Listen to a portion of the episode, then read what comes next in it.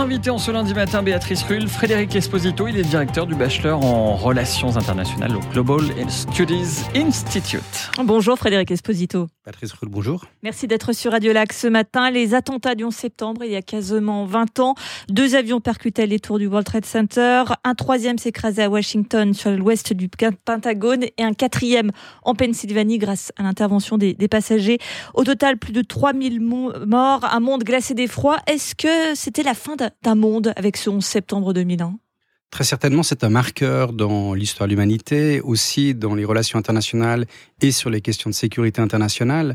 C'est vrai que ça a changé déjà la façon d'appréhender les questions et la définition du terrorisme qui est devenue plus globale, qui a aussi changé dans ses modalités, à la fois euh, visant des cibles dans des territoires très précis, mais aussi à l'extérieur, et puis également par les conséquences législatives, politiques qui ont suivi ces attentats. On peut comparer ces attentats au fond à la chute du, mur de Berlin, dans la mesure où ça a amené, euh, sur le plan sécuritaire, euh, une dimension, une instabilité euh, multipolaire, selon un lexique des relations internationales, qui a rendu beaucoup plus difficile son appréhension. Et puis surtout, il marque l'avènement du terrorisme comme un enjeu de sécurité internationale.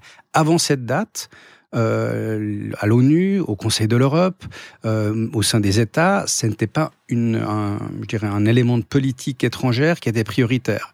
Certes, il y a eu des discussions aux Nations Unies bien avant ça. En 1937, on, discutait déjà d'un premier protocole en matière de lutte contre le terrorisme. Il n'a pas été adopté. En 1968, il y avait les premières conventions contre la piraterie aérienne au sein du Conseil de l'Europe, mais on voit c'était très sectoriel. Et en 1999, il y a la première euh, convention sur le terrorisme financier.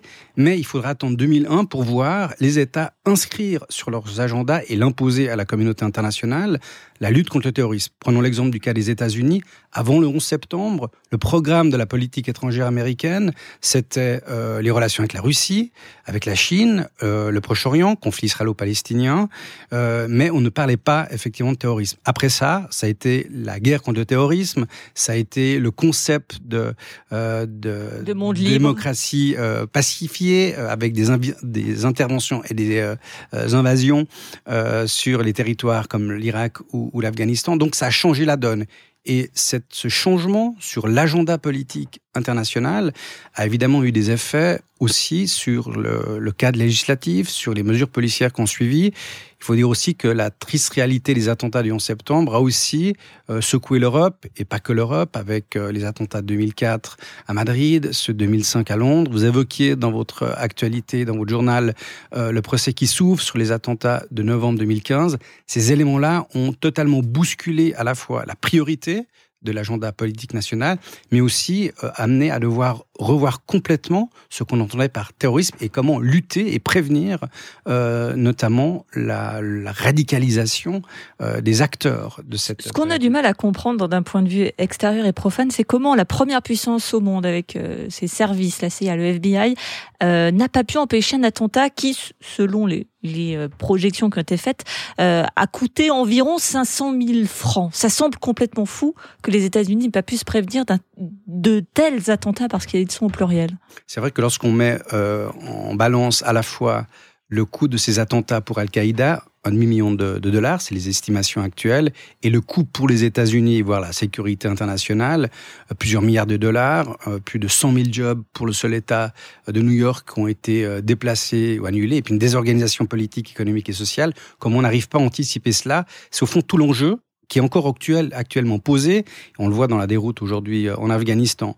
Euh, le rapport sénatorial américain euh, qui s'est penché sur les attentats du 11 septembre, qui est un document analytique mais aussi politique, fait ressortir un élément d'explication, c'est à la fois une guerre entre les différentes agences de renseignement qui n'ont pas vu passer certaines informations, certaines venant d'ailleurs des services de renseignement européens, français et anglais. Des documents d'ailleurs déclassés euh, du service de renseignement euh, français ont montré qu'ils avaient euh, averti d'un danger imminent sur le territoire européen, sur le territoire américain, ça ne veut pas dire pour autant qu'on aurait pu prévenir cela.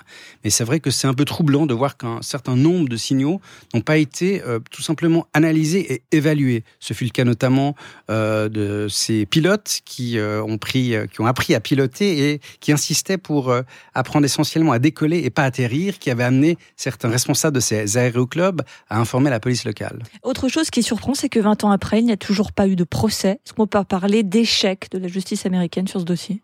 C'est un, une très bonne question parce que paradoxalement, on a euh, fait sortir, on a créé une zone de non-droit qui est Guantanamo, euh, qui a permis d'avoir un certain nombre de renseignements, mais qui n'a pas permis de façon, euh, je dirais, très significative d'avancer sur ce dossier. Et puis, effectivement, on a Guantanamo, c'est une prison militaire. Il n'y a pas eu de procès civil. J'ai envie de dire, au fond, c'est la loi du talion qui a été appliquée avec l'exécution de Ben Laden au Pakistan par les forces de sécurité américaines. Euh, juste euh, pour, pour terminer, euh, est-ce qu'on peut dire, ça va être difficile de répondre en 30 secondes, mais je compte sur vous, est-ce qu'on peut dire que 20 ans après, le monde est plus sûr après les attentats du 11 septembre ou bien qu'il l'est moins finalement? On a appris, je dirais, à mieux gérer cette incertitude sécuritaire pour laquelle encore de bon nombre de questions restent ouvertes, et notamment sur le profil des terroristes. Qui sont-ils? Il n'y a pas de profil type. L'accent est aujourd'hui mis sur le renseignement et la prévention, et peut-être c'est ça dont on a appris, c'est peut-être de mieux gérer cette complexité.